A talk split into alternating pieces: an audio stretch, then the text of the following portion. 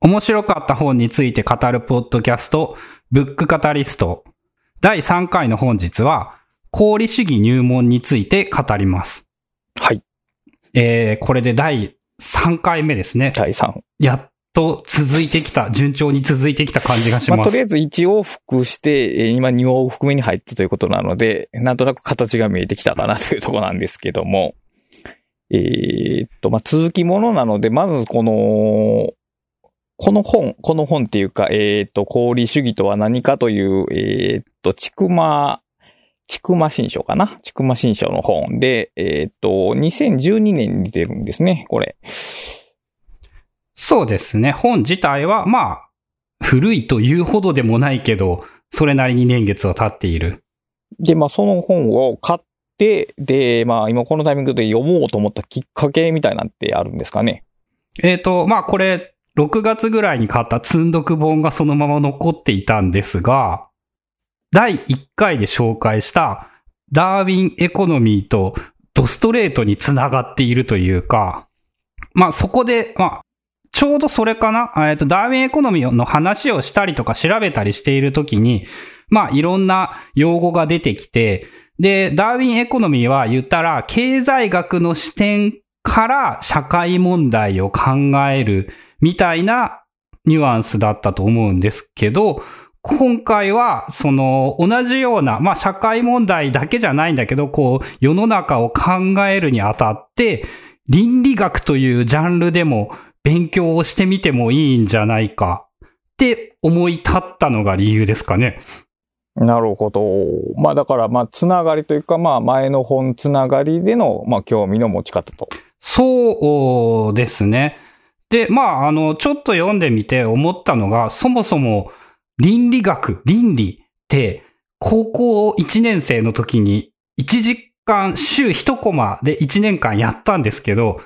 何一つ覚えていない。何一つは言い過ぎか。でもなんか、演疫っていう言葉を覚えているとか、なんかソクラテスとかプラトンが出てきた気がするなとか、なんかそんなレベルでしか覚えていなく。うん、僕も倫理受けてたんですけど、あの、もうゲヘナっていう言葉しか覚えてないですね。あー、なんかあったっすね、そういうことはうね。ん。で、だからなんか倫理って意外と、なんて言うんだろう、小学校で道徳として倫理に至っていないことは、多くの人が多分やっていると思うんですけど、それ以上のことって何もやってないような気がするんですよね。うん、まあ、ここでまず疑問なのが、道徳と倫理は何がどう違うのかですよね、まず。なんか、えっ、と、この本に書いてあった範囲での理解で言うと、道徳っていうと、やっぱあの、なんかね、倫理学に至っていない、社会生活を営む上で身につけておく、もうちょっと、倫理の入門という前向きな言い方をすれば倫理の入門とも言えるかもしれない。でも自分が受けた道徳の授業の印象を言葉にするとですね、えー先生の都合のいい生徒を育てるための教育というふうに俺は思っています。道徳というものは。まあだから、倫理学という言い方はしますけど、あんまり一般的に道徳学とは言わないですよね。うん、全然言わないっすね。その、良くも悪くもっていうかなんかこう、全然違うものだと考えてもいいんじゃないかなぐらいに思いましたね。改めて読んで。えーっと、まあ、あえてその二つを切り分けるとしたら、道徳っていうのは、まあ、え教育者、それを教える人が考える、今この社会で生きていくために身につけた方がいいルールにつ、ルールというかまあ難しくて規範について、えー教えるという授業であって、で、倫理学っていうのは、そのようなルールとはどのようなものであるかについて考える学問なんですよね。うーん、そうですね。その批判的思考が大事だって、一番最初に出てきたかな？倫理学を学ぶ上では。だから、今ここにある社会のルールっていうのが道徳で教えられしても、それが果たして本当に今、この現代社会で生きる上に必要なのかっていうのを考えるときに、倫理学的な視点が必要になってくる。つまり、まあ変換の時代において倫理的な視点っていうのは再構築されなければならないんだろうなというような理解がありますね。うん、そうですね。で、例えばの話で、えっと、今現在自分が、例えば自動運転とかってすごい興味あるんですよね。で、車の自動運転について調べていると、やっぱね、自動運転で行き当たるのが結構倫理の問題で、よく出てくるあのトロッコ問題って多分前回とか前々回にも出てきたんじゃないかと思うんですけど、こうスイッチ、あのスイッチを切り替えることで一人を助けて5人を殺すということをやってしまうのが正しいのかどうなのか。これって自動運転にもものすごく当てはまることで、ドライバーの運転者の命を守らなければ10人、20人が助かるという場合、運転者を守らないというのが果たしてその自動運転の車として正しいことなのか、もしくは可能な限り運転者を守るということが自動運転の考えとして正しいことなのか、まあ、少なくとも簡単に答えが出る問題ではないんだけど、こう考えておくべきというか、考えないといけないような時代がそういうところにも出てきているんだなって思っていて、機械が入ってくるから余計難しいなのかなうん、まあそうでしょうね、きっと。うん。で、まあそこへの答えが、正直この本も言ってみたら入門だし、そもそも倫理学というものに答えがないので、答えは、えー何一つ出てきてはいないんですが、こういう考え方、えっ、と、この本にも書いてあったんですけど、まあ、倫理学の入門として一つの型を身につけましょう。で、まあ、いろんな型があるんだけど、功利主義というものが入門としては割と考えやすいもので、一度この功利主義という考え方を覚えておくと、倫理学を学ぶときにも、こう、都合がいいというか、わかりやすくなるよ、みたいなことが書いてあって、で、えっ、と、例えば、前回のダーウィンエコノミーを読むのは、めっちゃ難しくってめっちゃ大変で、えーその大変さが100だとしたらですね、今回は20ぐらいの労力で読み終えることができました。まあ新書っていうところもあるでしょうし、まあ入門だから、まあ、あまあこう触りの部分しか語られてないから難しいのがちょっとないっていうのもあるでしょうね。うん。でね、もう見事なまでに前回話していた、ラシタさんと話していた、その、まあ、現代社会、社会問題を考える上で出てくる用語というものがいっぱい出てきて、それが、こう、わかりやすく書いてあって、えー結果論から言うとですね、こっち先に読んどいたらもうちょっと楽に読めただろうなっていうふうに思って、まあそれは。そういう順番の兼ね合いは多分ありますね。うん。うん。で、えっ、と、JS ミルさんは出てくるし、ジェレミー・ベンタルさんは出てきて、えーパターナリズム、リバタリアニズム、で、最近はナッジっていう考え方が出てきているよ、みたいな話も出てきていて、おー結構じゃあ現代近くまで射程はあるわけですね。そうですね。あの、功利主義がどのように始まって、で、まあ今現在の問題についてこう、どういうことを、どういう考え、どういう変化をしてきたか。功利主義自体も、まあ言ってみたら結構変わってきているっていうことだったり、えっ、と、個人的にはですね、こう、偶然にもというか今の時代にちょうどマッチしている公衆衛生と言われる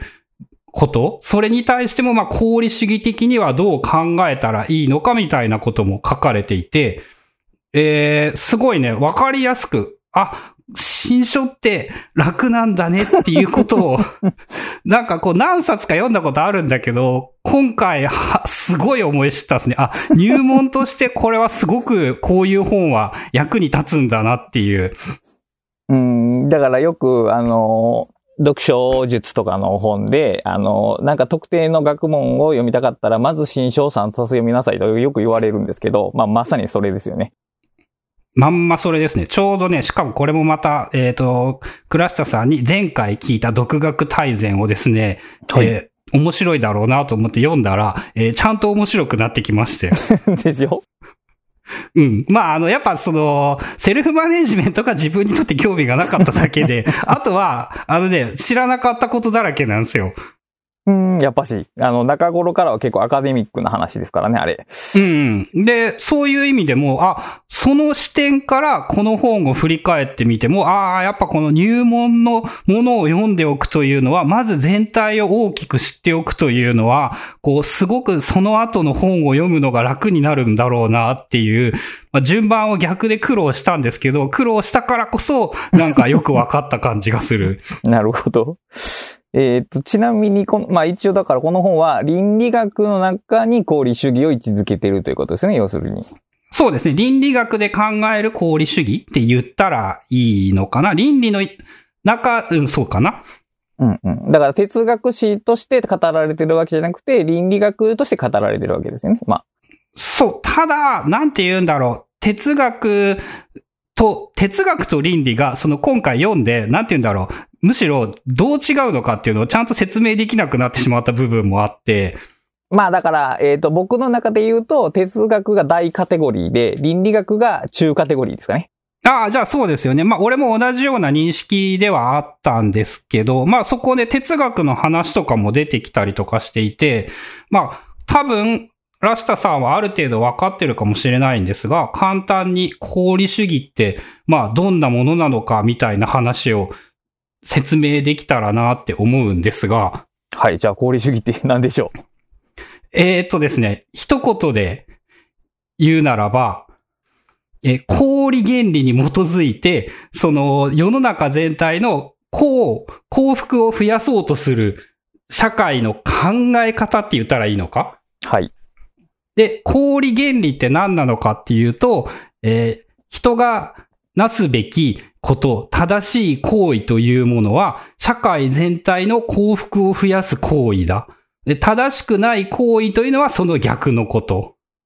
で、えっ、と、幸福とは何なのかって簡単に言うと、幸福とは快楽で、不幸とは快楽がない、もしくは苦痛の状態である。で、まあ、あの、大事なのが、一人一人が、あの、大、幸福になるというのではなく、まあ、一番原理的な功利主義というものは、社会全体のプラスが一番大きくなるように、全員は行動すべきだっていう考え方。ただ、それをそのまま当てはめてしまうと、えー批判されまくるし、誤解されまくるので、割とそこから歴史を、200年、300年ぐらいかな歴史を経て、えーだいぶ功利主義というものは丸くなってきて、なんか、みんなが受け入れられるようなものに変わってきたよっていうことが前半に大きく書かれているのか？なるほど。まあだから、ええまあ丸くなってきたかどうかは別として、一言、最初にあった功利主義っていうのが結構細分化されてきて、いろんな、いろんなバージョンの功利主義が生まれていることは確かでしょうね。そうですね。で、あの、社会の流れとして、まあ、やっぱ丸いものが受け入れられて主流になってきているっていう言い方なのかな？なんか、その、えっ、と、例えとして出てきたのが、えーウィリアム・ゴドウィンさんっていう、えー18世紀の人かな？無あ無政府主義者、アナーキストとしても有名な人で、なんか、社会全体の幸福を考えないといけないから、例えば火事で、えっ、と、自分のお母さんと、えーキリスト教の大事な司祭さんみたいな人が閉じ込められているとしたら、自分のお母さんじゃなくて、キリスト教の司祭を助けないといけないみたいなことを言っている過激な人がいて、で、まあ、その人っていう、その人は結構ね、ストーリーが面白くって、その人、実は結婚してからそうやって言っときながら考え変えて、俺やっぱそういうのやめたとか言ってて、やっぱね、家族大事だわっていう風に意見が変わってきたらしく、はい。で、その、なぜ家族が大事なのかっていう、そののも割と、なんかね、ちょっと無茶な、無理やり思いついた、こう、奇弁に近いんじゃないかぐらいのことは思ったりするんだけど、え家族関係の中で愛情を育む人の方が、家族を含めた身近な人々をより幸福的にできて、功利主義的にも見ても望ましい。そればかりでなく、家族への愛によって他人の幸福に対する感受性が高められると、他の人々の幸福にも関心を持つ立派な功利主義者になれる可能性があるっていう、なるほど。なんかそういう理屈をつけることで、えー家族もう、えー本来の元々の始まりの功利主義というものは世の中全体が良くなることが一番重要で家族とか友達を優先したらダメだって言っていたものが、まあこういうふうにいろんな新たな派閥というものが現れて、今の功利主義会としては、やっぱこういう、まあ家族ある程度大事にするのは仕方がないよね。仕方がないという言い方はしていないんだけど、えー、俺が受け取った印象で言うと、ある程度は仕方がないよね。でも、できるだけ全員が幸せになることを考えましょう。っていう感じに流れが変わってきた。確かに結構丸いですね、その言い方は。で、まあそこら辺が主にそういう感じで、まあもっと掘り下げれば無限に話はできるんですが、当然無限に掘り下げたら本を全部読めっていうことになってしまうので、まあその辺が功利主義の、えー、入門と大きな歴史みたいな話かな。で、そこから、えっ、ー、と、公共政策に、こう、功利主義をどう当てはめるかだとか、えっ、ー、と、幸福と功利主義、哲学と幸福、功利主義と幸福みたいなことだったり、えー、最後にはですね、なぜか、あの、ファストスローみたいな、システム1、システム2みたいな用語もちょろっと出てきたりしていて。まあ、ここは、あの、個人的にはやっぱね、よく何回も読んでいるような分野なので、あんまり特に面白かったとかはないんだけど、その、功利主義的な構造というものが構造経済学とか心理学の発達で変わってきたというか、結局、そこで前回出てきた、あの、パターナリズムとかナッジだとかっていう話とかも出てくるんですけど、まあ、ここが、最後の最後が一番あれかな、さ、結局、次、第1回のダーウィンエコノミーにつながるっていうような話になってきたのかな。おそらくそうなるでしょうね。ちなみに、えー、功利主義の歴史と発展が語られてるとして、功利主義に向けられている批判みたいなのも紹介されます？あ、めっちゃあります。すごいあります。で、一応、えっ、ー、と、この人もは、できるだけ客観的な立場で、こう、こういう批判に対しては、こういう返し方ができるよっていうのは結構丁寧に述べられていて、そういう意味でもやっぱりわかりやすいし、あと、えっ、ー、と、過激な言い方をしていないので、変に思想が染まったりもしにくそう。うーん、なるほどね。なんかあくまでも入門なんだけど、ちゃんと、ちゃんとしたポジションで、あの、お話を教えてくれるいい先生だなっていう感じですね。功利主義で一番よく批判されているのが、その全体を幸福にするために少数の犠牲を伴って全体を幸福にしようとしているものじゃないかっていうのがやっぱまあ、今の時代でいう一番言われる功利主義の批判、あの批判らしいんだけど、そもそも功利主義の始まりというのは、あの、一部の特権階級、貴族、まあ、要するに貴族王族がすごいお金を、お金と権力と世の中のその富を欲しいままにしていたものに対抗して、社会全体が幸福にならないということを考えている学問で、まあ、そもそもがそういうものなので、その、決してその少数の不幸の上で成り立つという考え方ではないっていうのは結構強く書いてあったかな？その公共政策の部分では特にそう書いてありましたね。そこがね、実はね、これの話の一番大切なところなんですよね。で、あのー、まあ、功利主義って言うと、まあ、二人まず思いつくのが、まあ、ジェレミー・ベンサム、まあ、ベンタム。まあ、日本で言うとベンサムのが通りがいいからベンサムで行きますけど、まあ、ベンサムと、あと、まあ、JS ミルですね。この二人は、ま、避けては通れない二人なんですけども、あのー、例えば、ジェレ、ジェレミー・ベンサムって18世紀の、まあ、イギリスの人なんですよね。で、えっ、ー、と、前回、で、えー、じゃあわ、第1回か、えっ、ー、と、ダーウィンエコノミーの話をしたときに、もう何人か名前挙げたじゃないですか。で、アダム・スミスっていう経済学の、あの、祖父と呼ばれてた人は あ、あの本では祖父だった人ね。1700年だから16世紀のイギリスの哲学者なんですよね。で、JS ミルも、えー、1800年やから19世紀のイギリスの哲学者なんですね。で、えっ、ー、と、ケインズもイギリスの哲学者なんですね。これ、実はね、有名な人が全員イギリスなんですよ。17世紀から18世紀頃にめちゃくちゃ集中してるんですよ。それ、なぜやと思います？あ、あれですよね。産業革命によるそうです、そうです、文明の発展があって、歴史から考えても面白いよってやつですよね。そうです。だからこれは、えー、その頃が先ほど言われた、あのー、貴族っていうものがあって、領地があって、その中で働く人々っていうものが、えっ、ー、と、いわゆる町っていうものに工場ができて、そこに労働集約で人々が移り触ると。そうなると、えー、貴族っていう人じゃなくて、いわゆる資本家っていう人が力を持ち出したと。で、こういう人たちが、ちょっと俺たちにも、えー、参政権、っていうか政治に参加する権利をくれと言い出したと。そういう社会の変化がある中で、その今まで貴族って偉かったけど、その資本家ってなんで偉いんやろっていう理屈のバックボーンがその時代にはなかったと。で、そこで一番大切やったのが、功利主義の、えっ、ー、と、まあ、さっき言った最大幸福なんですけど、あの、最大、功利主義の中で一番大切なとこは、公正、公平性か。公平性なんですよね。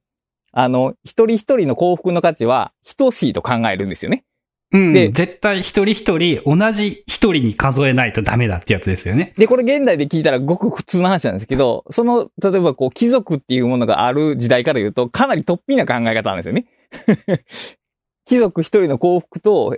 庶民一人の幸福が一緒っていうのは、結構トリッキーな考え方なんですね、その時代からすると。うん、トリッキーっていうか多分、その違いすぎてわかんないんだけど、それが当たり前だったんですよね、うん、そうそう昔はそれが当たり前だったと。で、産業革命によってそれが少しずつ変わってきて、その時代の変わり目に対応した考え方として、この功利主義的な、えー、全員が一人一人の幸福が良くて、その幸福の総数が良くなる方が社会がいいっていう風に考える。つまり貴族性を限外に否定しているっていうところが、この功利主義のポイントなんですよね。だから、先ほど言われたように、例えば現代から見て功利主義がどうっていうことをまず言う前に、その歴史の中に位置づけると初めて見えてくるんですね。この功利主義の価値っていうものが。うーん、そうですね。そこはね、そうか、ある程度、そこら辺は、歴史は多少好きで読んでいたりするので、まあ、ある意味ちょっと当たり前みたいに思っていたけど、そこを知っていないと確かに違うっていうのはありますね。うん。あのー、結構イメージとして、その、貴族性みたいなのが、中世ヨーロッパぐらいのイメージで、もっと古い、うん、1200年ぐらいのイメージを持ってる人もいるかもしれないけど、結構最近までイギリスではあったんですよね。あの、まあ、今でも王様ですからね、イギリス。えっとね、多分その民主制度に完全に移行するきっかけとなったのが多分第一次世界大戦ぐらいで、それ以前までって割かし、その、普通選挙制度っていうのは珍しかったんですよね。うん。だその歴史の中で功利主義が出てきて、まあ、ある種その人権に近い考え方ですよね。一人一人の幸福が大切だっていうのは それが起こってきたっていう話で、あの、ちょうど最近アニメでやってるんですけど、夕刻のモリアーティっていうアニメがあるんですけど、まあ漫画もあるんですけどね。で、あれ、19世紀末ぐらいのロンドンの話なんですけど、まあ、バチバチ貴族がね、庶民に悪いことしてるんですよ。蒸気、ある、ある。蒸気機関車が走ってるような時代でもまだそういうことがあったんですよね、実は。まあ、むしろあれですからね、その、これの、にも出てきたんだけど、公衆衛生っていう概念が出てきたのも、産業革命と蒸気機関によって、その、イギリスの都市部に人が集まりすぎて、その頃、あの、衛生面と倫理面っていうのがやばいことになりまくって、要するに糞尿垂れ流しのひどい世界になっていて、それによって疫病蔓延して、実際にそういうペストが流行っただとかなんかもあって、そこからその公衆衛生っていう概念が出てきたっていうのも書かれてあって、はい。ちょうどね、そのね、公衆衛生っていう項目が、その公共政策の中でも出てきたんですけど、そこがね、結構やっぱ、まあ、今、このコロナの時代においてっていうのももちろんあると思うんだけど、結構ね、わかりやすくって、こう、参考になることがここもまた多く。なるほど。まず、あの、へえっていうか、あの、当たり前なのかもしれないんだけど、公衆衛生っていう言葉が、あの、日本語がわかりにくすぎる。ああ、まあ確かにね。で、英語でパブリックヘルスって言った方が分かりやすいよっていう。なるほど。公衆衛生というのはみんなの健康を守るということなんだっていう。確かに。で、さらにこれがまた、あの、倫理的に難しいのが、要するに、その、みんなを幸福にするために、どこまで個人の権利を制限していいのかっていうことを考える上でも、その倫理として公衆衛生というものはすごくなんて言うんだろう、興味深いものだっていうふうにも書かれていて、はい。まあ実際、例えば今現在、そのもしコロナウイルスに感染してしまった場合、社会的に隔離されて、こう誰とも会ってはいけない。まあ国外から日本に来た場合でも、今もでしたっけ？あの2週間隔離しないと、ね、もう自由に行動ができない。はい。でもそれって過激な自由主義者の人からしたら、はい個人の人権の侵害だっていうふうに、もうもちろんそういうふうに言えるし、そう思ってて、なんかあのマスクつけない派の人たちとかが派手な活動もしてますよね。はい。で、まあこれを、そのやっぱどこまで、どういう考え方で、個人の権利をどこまでその制限することが認められるのか、認めていいものなのか、これに関しても結局、まあ答えが出せるものではないし、できるだけより良いものを考えるしかないんだけど、うん。まあ今に至るまでこういうことがあって、こう、こんなことが起こっていて、これからこうしていくべきなのではないのかっていうのがその入門として書かれていて、多分ね、この部分だけでもなんか今の時代に読んでおく価値はあるなっていうふうに思って、うん、なるほど。だから結局その隔離政策っていうものの正当性が、功利主義で仮に担保されるにしても、功利主義が間違ってるとしたら、その政策は間違ってるってことになるじゃないですか。別に僕が間違ってると言いたいわけじゃないですよ。で、うんそうやって疑えることっていうのが多分大切なんですよね。ですね。まあ、そう、そのためのきとっかかりとしてすごくわかりやすかったですね。で、そのやっぱ出てきてすごいなと思うのが、こう、JS ミルさんは、こう、はい大体において、こう、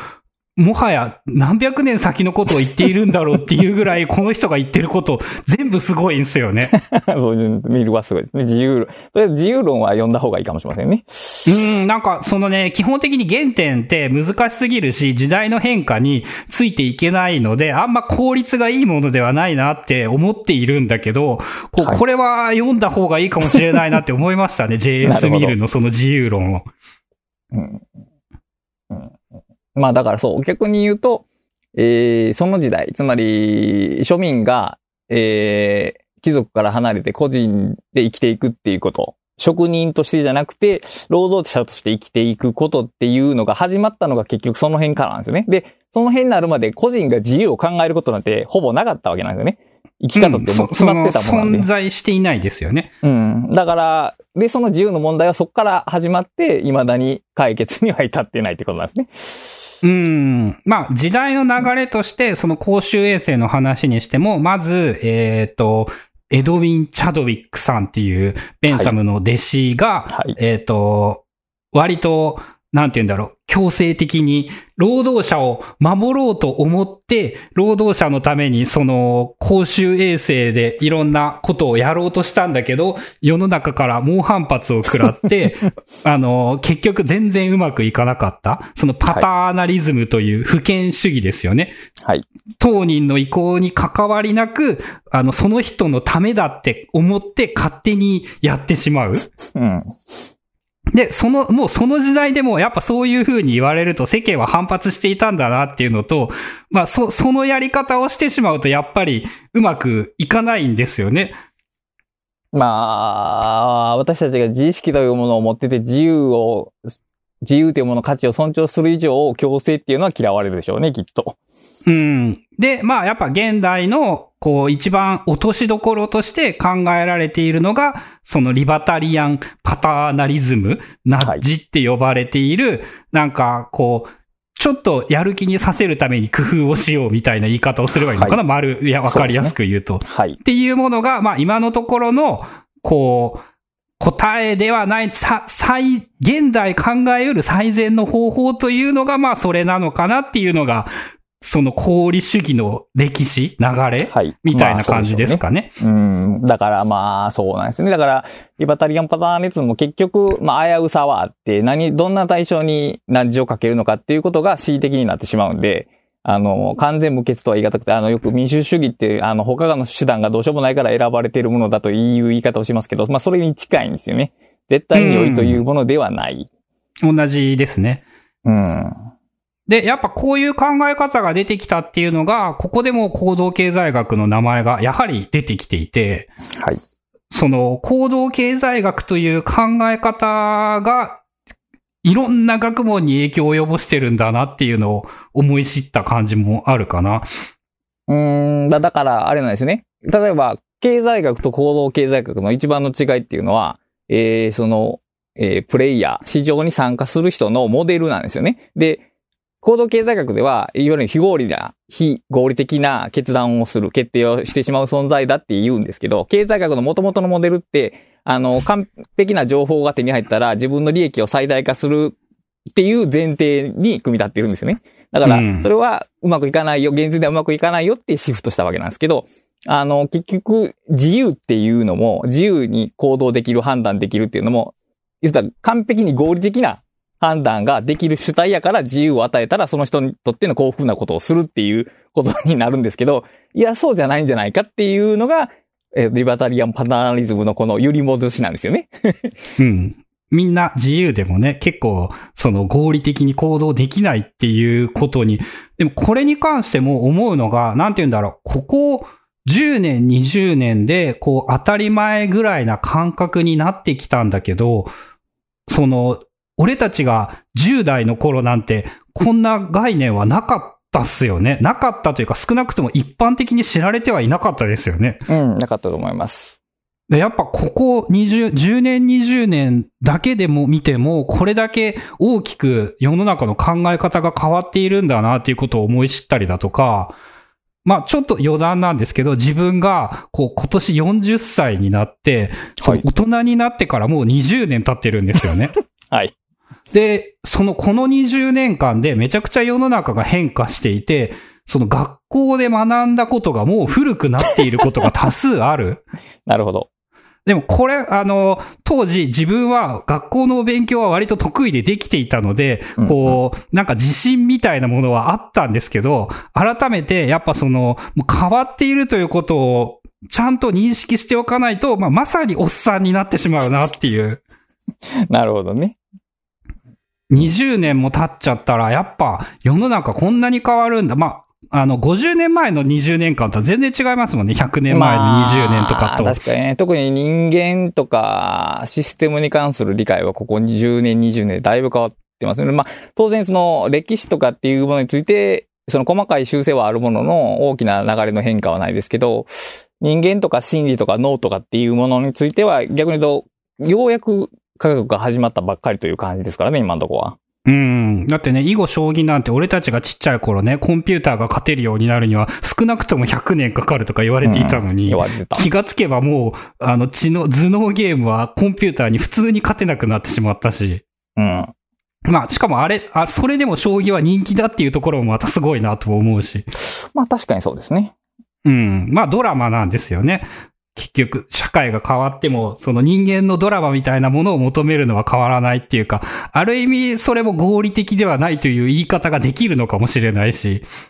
うん。まあだから、でも合理的でなくても良いってことですね。あ、そうですね。それは大事かもな。その人間は合理的でなくても良いんだっていうことをちゃんと認められないといけないっすね。そうですね。その上で、その、どう、さまあ、幸福という言い方は僕には強すぎるで、満足して生きていけるかっていうとこ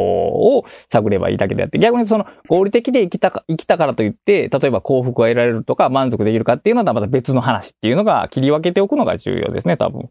うん。まあ特にね、その手のことは多いですからね。まああとね、そう、ちゃんとね、さっきの幸福の話が出てきたんですけど、第6章、もう終盤にも、ちゃんと幸福についてっていう話も一章割いて語ってくれていて、まあこれはある意味、あの、功利主義とは直接的には関係ないんですよね。まあ、直接的には関係ないけども、えーと、ベンサムがその幸福っ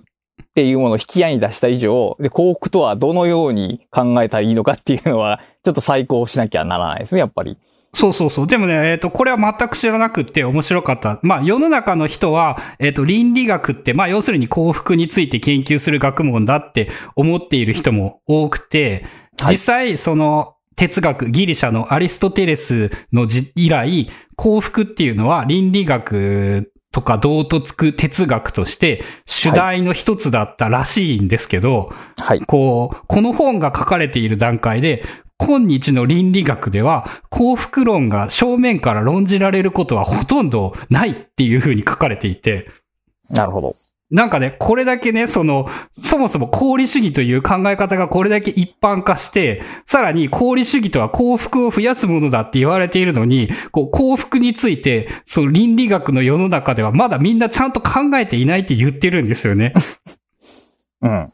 まあ、それをちゃんとこの人は言ってくれていることは、あの、すごく誠実でいいなと思うんだけど、こう、はい。やっぱその、それだけ難しいのか、こう、こんだけ散々言っときながらみんな考え、まだ学者たちは考えていないのかよっていうところもちょっと面白かったり、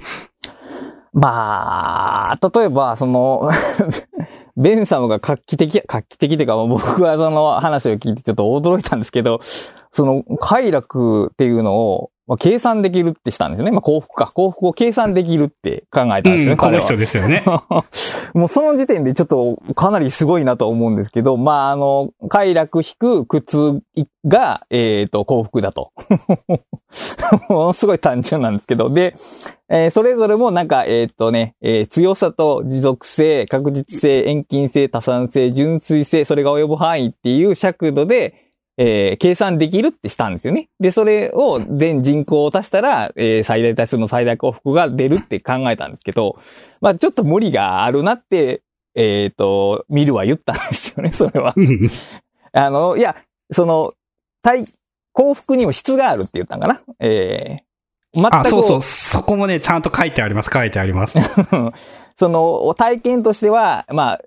その、見るみたいな人は、あの、定時の快楽と工事の快楽っていうような。で、工事の快楽っていうのは、要するに、まあ、人間的に、まあ、誇れるようなことですよね、要するに。うん。ことをなんか、そのね、美術館に行くのはね、こう、工事の快楽らしく。そうそうそうそうそうそう。で、その強度があるから、それを加味した方がいいって言って、まあ、そっから議論を混乱を 呼ぶんですよね。ベンサムの考え方ならば、それがいかに不十分であっても、理数的に計算できますよね。まあ。理数的に計算できるってことは、えーこれが幸福だって示せるわけですけど、質って話になると、その体験とか認知の話になってきて、それ各々違うじゃんって話になるんですよね。こうなると、科学の土俵では扱えなくなる。定量的ではなくなる。定量的、定性的ではなくなってしまうんで。そう、それでもまだなんかこう感覚的にはわかるところがあるだとか、まあ、さらに言うと、それの突っ込みどころで言うと、快楽、幸福にこう優劣がある、高級と葛藤があるんだったら、じゃあ、あの、苦痛には高級と過当なものっていうものはあるのかっていうことを言っていたりだとか、なるほど。それはね、すごいね、考えたことがなくってね、あ、すごく本当そうだよな、その転んで痛いものと、こう、誰かが病気をして心配だっていう苦痛があった場合に、果たしてどちらが高級な苦痛だと言えるのか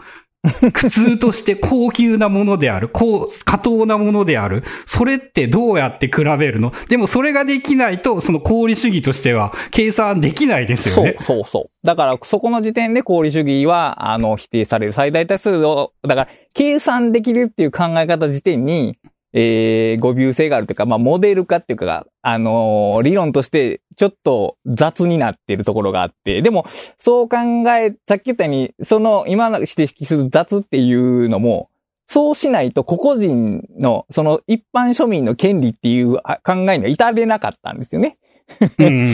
らスタートとしてはそれは必要だったけど、もうそれが当たり前になった時に、計算できるっていうのは無理があるんじゃないですかっていう風になっていかざるを得ない。うん。そう、そこが難しかったり、まあ、仮に計算できたとしても、じゃあこれが正しいって幸福を押し付けてしまったら、またパパターナリズムに戻ってきてしまう。お前はこれが幸福だって決めつけてしまったら、それはもう自由ではないよねっていうことになったりだとか、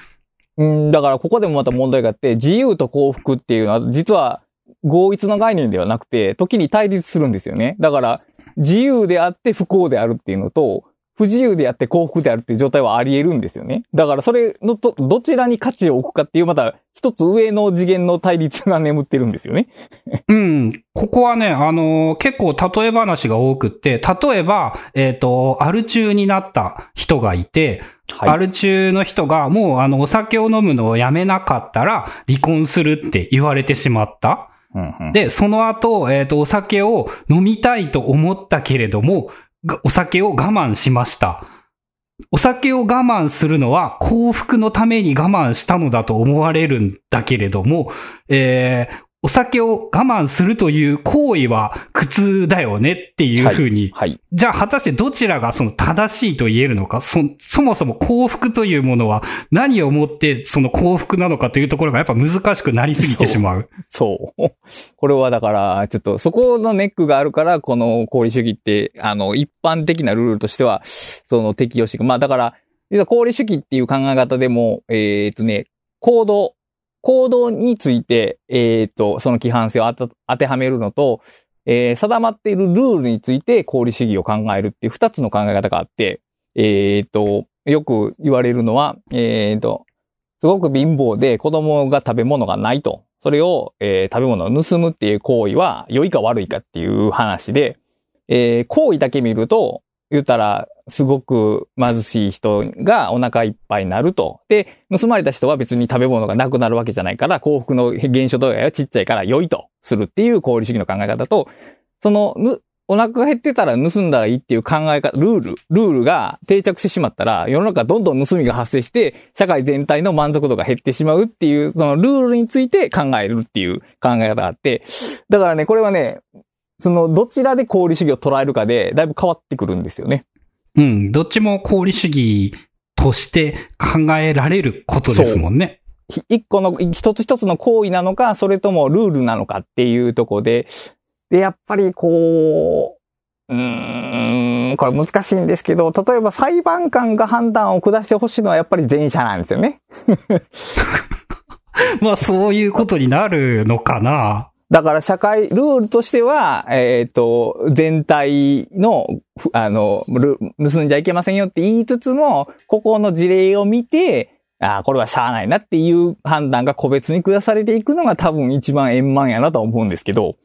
法学的に考えてしまうと、その前例があったら、その判例が全部持ち出されちゃいますよね。もちろんそうですけど、ルールとしてはそうなってるっていう、その建前と本音っていう形。うーん。だから僕はそこで二重構造がちゃんとあった方がいいなとは思うんですね。そうかもしれないですね。そのね、幸福はね、やっぱこう考えさせられることがすごく多くって、その、例えば、アルツハイマーになったら殺してくれって言われていて、はい。その人が実際にアルツハイマーになった場合に、本人の希望通りこの殺してあげることは、その、その人にとって幸福なのかどうなのか。はい、そうですね。なんかだってもう当人は幸福かどうかを感じれる認知能力がなくなっていると仮定した場合に、その行為がどう正当化されるかっていう問題ですよね。うん。とか、ノーベル賞受賞者が死後にノーベル賞をもらった場合、その人は幸福だったと言えるのだろうか。はい。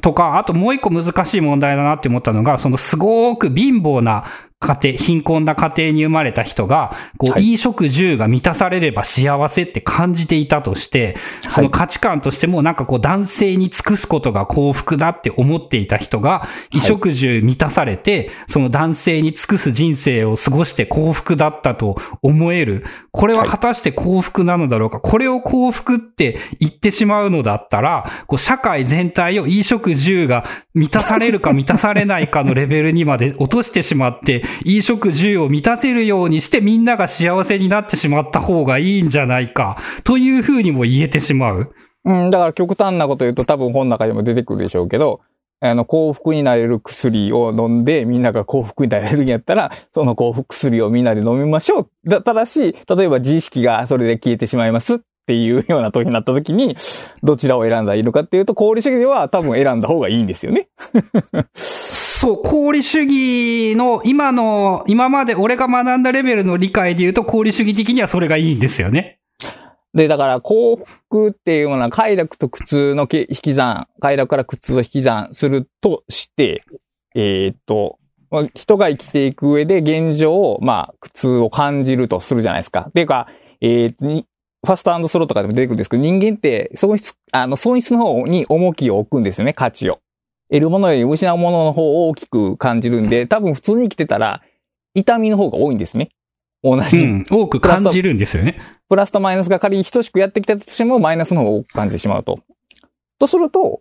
言ったら、そのマイナスの状態があるとして、それが意識によって発生しているとするじゃないですか。自意識に、私が私っていう認識によって。で、その認識を話、消すとしたら、プラスもマイナスもなくなるんでゼロになるんですよね。つまりマイナスから見たときに数値が上がってしまうんですよね。ってことは功利主義にとってこれは肯定する材料になるんですよね。うん。でも、果たしてそれは本当に、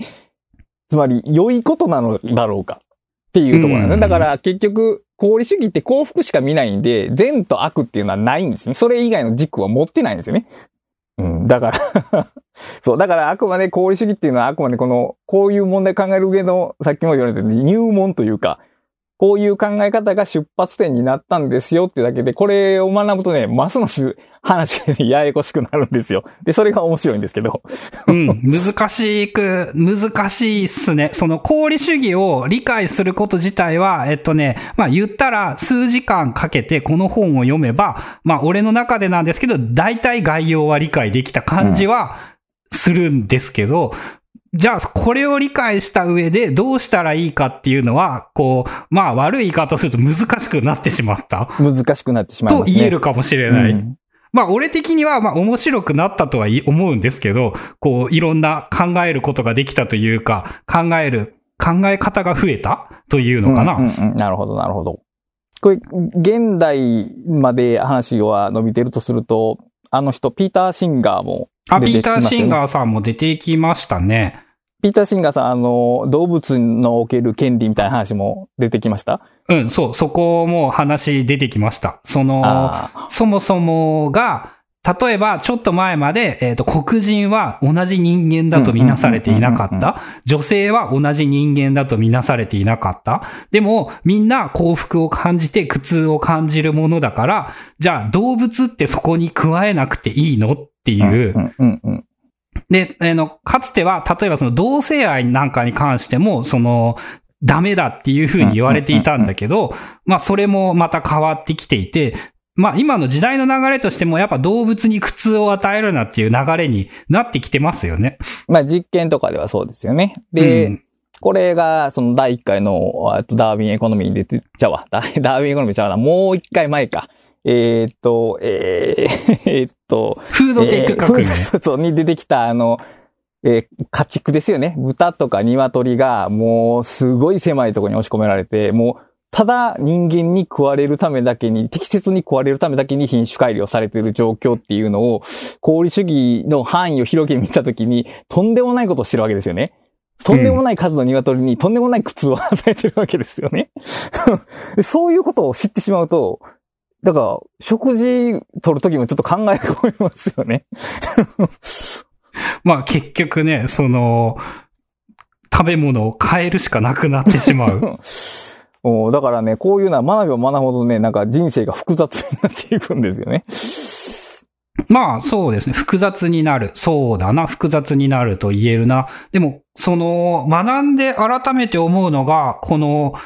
さっきも話してたんだけど、俺たちが10代の頃とは圧倒的に時代が変わっていて、はい。この感覚をちゃんと世間の流れとしてこうなってきているんだっていうことを理解していないと、うんあの、まあ、同じなんだけど、老害化してしまうよねっていう、若者の考えていることが理解できんっていうことになりかねない。まあ前提としてる、なんですか、常識というか、情報とかが異なるわけですからね。それはもう全然考えることもわからないでしょうね、きっと。うん。なんか誰かが言ってた、そのテスラの株価が異常に高いのは、うんうんうんあの、こ投資家よりも個人が力を持ち始めていて、こう地球環境に優しいテスラというものをみんなが応援として株を買うようになっていて、なるほど。その、価値というものの、企業の価値というものが、その資産価値すらも、その、皆から好かれるかという概念が加わってきたっていうのかな。金銭的価値ではない部分が金銭として表示されるようになってきた。で、その地球に優しい、動物に優しいということをアピールすることが、あの、ビジネスとしても結構重要なことになってきている。なるほど。個人がそういうものを応援するようになってしまっているので、そこまで話を広げると、もう教養レベルじゃなくって、やっぱビジネスをやる上でも、こういうことは知っておかないといけないよねっていう次元になってきていて、まあやっぱ勉強しといて損はないなって繋がりますよね。うーん、まあそうですね。確かに。そうか。まあだから企業価値の多様化っていうのは、幸福を定義するのが、幸福の定義って一個ではないっていう話と多分似てて、時代によって変わっていく。さっき言われたように、その、まあ、えー、男性社会の中で女性が使えるのが幸福っていうものが、今、徐々に多様化してるというか、変わってきつつある中で、だから答えられないんでしょうね。幸福とは何かっていうのが、それぞれの時代とか文化によって変わってしまうところがあるんで。うん。うん、だから、そう。特に、その、多様化すれ、その社会全員が同じような幸福を持ってたらまだマシなんですけど、もうバラバラですからね。うん。まあ、それが少なくともまあ今の時代はいいことだと思われているから、この流れにどんどんなっていくだろうし。まあ、おそらくはね。うん。そうか。これはでも結構そうですね。寄付、あの、倫理とか功利主義っていうのはいろんなところにリーチしてて、多分ここれからもいろんなところで、あの、見るとベンサムの名前は出てくると思いますけども。ああ、そうですね。まあやっぱそういう意味でも、その、なんて言うんだろう、ベースにしやすい学問として、え今まで、えっ、ー、と、フードテック革命と、ダーウィンエコノミーと功利主義入門っていうのが出てきたけど、まあ、全部のベースにあるのは功利主義入門だなっていう感じがして。確かに。まあ、土台にしかならないんだけど、土台としてこれを知っておくのはすごく良い感じかなと。うん。必要ですね。うん。うん。まあだから、そう。功利主義っていうのはさっき言ったように、二つ問題に立してて、幸福っていうものは何かっていうものと、あと自由と幸福を同感、個人の自由と幸福の優先のどちらが重要かっていう二つの問題に立してて、これはもう非常に現代的な問題なんですよね。うん。まあ、まさに今のってやつですよね。うん。で、まあ、えー、っと、功利主義を、えー、強く否定したので有名なのは、えー、っと、ジョン・ロールズっていう正義論っていう方で、うん。こう、社会全体の考慮よりも正義の方が大切だと。まあ、その、まあ、正義の方が大切だって言われてて、あの、日本で有名な、えっ、ー、と、サンデル教授は、コミュニティ、コミュニティリズムって言って、あの、人が所属してる共同体が重要だって言って、まあ、それぞれ別の、えー、倫理学というか哲学を展開されてて、それはまた、プラスアルファで学んでいけばいいと思うんですけど、まあ、結局でもそれを理解するにも、最初に効率主義を理解しとかないけないんですよね、基本的に。うん。そう、まんまね、その話もね、あの、ちゃんと出てきておりまして、功利主義が一通り終わってから、あの、この本が、その、独学大全を読んだ後読んで、あ、すごいいいなと思ったのが、最後に結構長い、えー、この後この本を読んだらいいシリーズがあるんですよ。はいはいはいはい。なるほど。で、ただリストとして並んでいるだけじゃなくて、この第一章のこういう話には、この人とこの人とこの人が出てきて、この人のことを知るには、例えばこの本を読んでおくとよくって、この人のことを知るには、この本を読むといい？はい。で、哲学者として、例えば有名なカントっているじゃないですか。はい。カントさんは、はい、あの、くっそ難しいんで、あの、よっぽどのことがないんだったら読むことはお勧めしないとも言っていて、まあ、100点ですね、その表記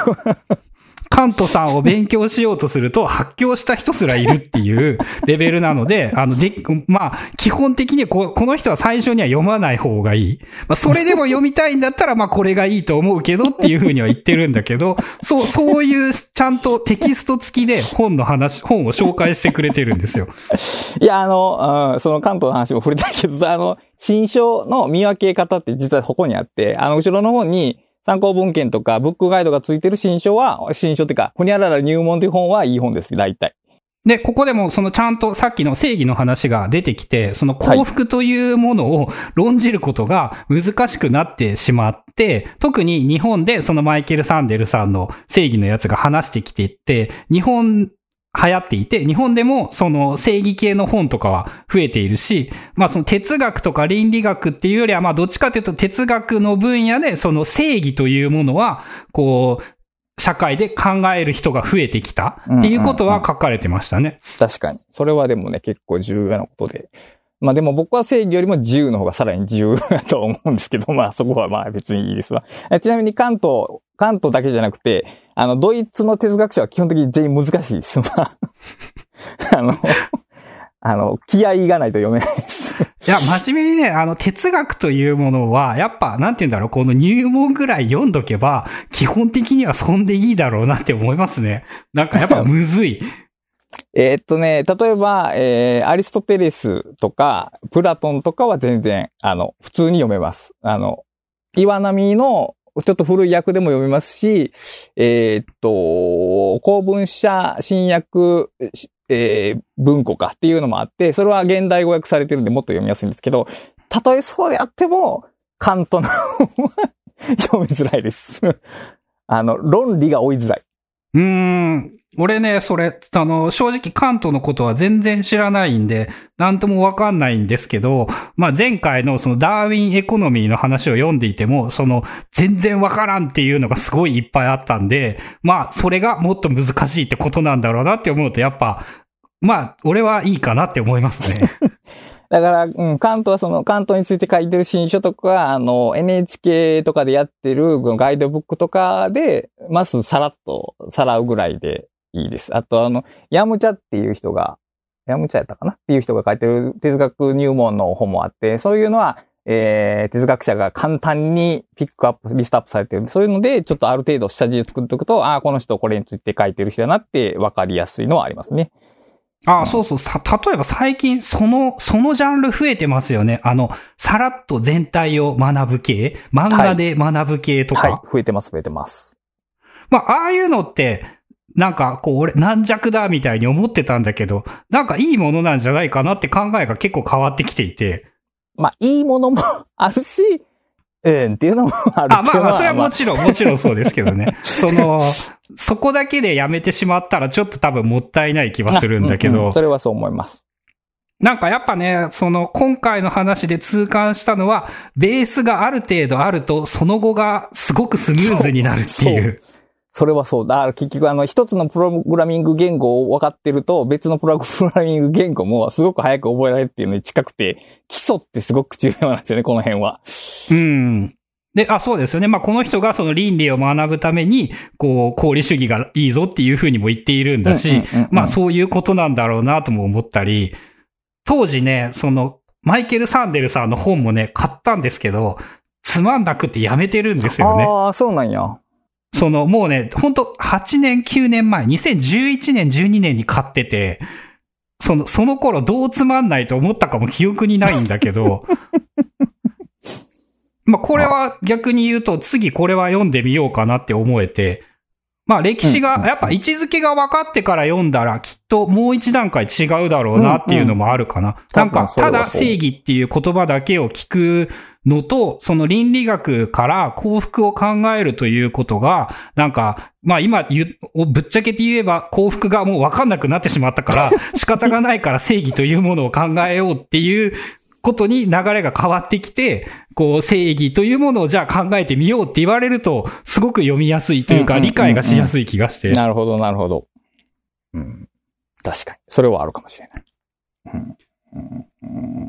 うん、まあ、だいたいそんなとこかな、これは。この話はね、でも、広げるといくらでも広がるんですけど、でも、さっき一番最初に言った、その、道徳と倫理の違いが一番大きくて、その、社会に基本的にベーシックに何がいいか何が悪いかっていうのは、ルール化されてて、そのルールが僕たちの心の中に染み込んでるんですよね。でも、それは別に絶対的なものではなくて、ある主義から立てられたものでしかなくて、時代が変われば変わらざるを得ないっていうところで、相対化って言うとちょっとかっこいいですけど、をするために、あの、基本となる考え方、その考え方がどのような、えー理論でできているのかって知るっていうのは、結構コアの部分で重要ですね。その、例えば実践的に役何か役に立つとかいうよりも、そのこのルールってなぜあるのかっていうことを考える上で非常に重要ですね。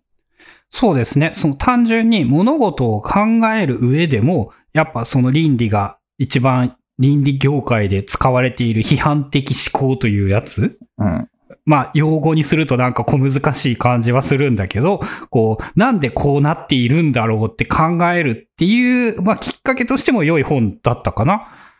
うん。しかもねはい。これ、セールで。で150円ですからね。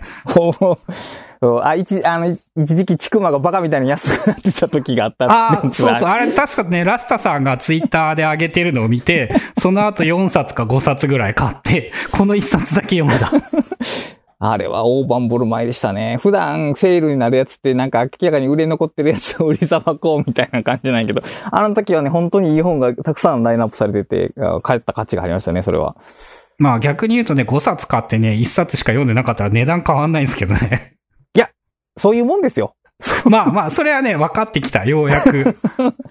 で、さっき、あの、さっき、さっきみたいにその新しい本読んだ時に、あ、この本、これに関連するのって前買ってたな、みたいな、その、バックしてくるような感じもあるんで。あ、そうかも。あと、それで言うと、買ってなかったら、次手出しづらかったかもしれないから。そうそうそうそれはある。それはある。そういう意味で、そうですね。積んどくは悪じゃないね。うん、そうそう。これは悪じゃなくて得なんですよ。読みたく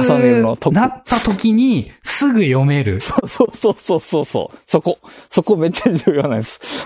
確かにね、それはそういう意味では、じゃあやっぱまあセールがあったら買っといて損はないってことですね。そうそうそうそう。うん。あとまあ損してもいいやんぐらいの心持ちでね。うん。そこもね、なんかあの、読書学において結構難しいつ、積んどく学。うん。まあでも大抵本読んでる人は、すごい、すごい山を築いてあるよ、みんな。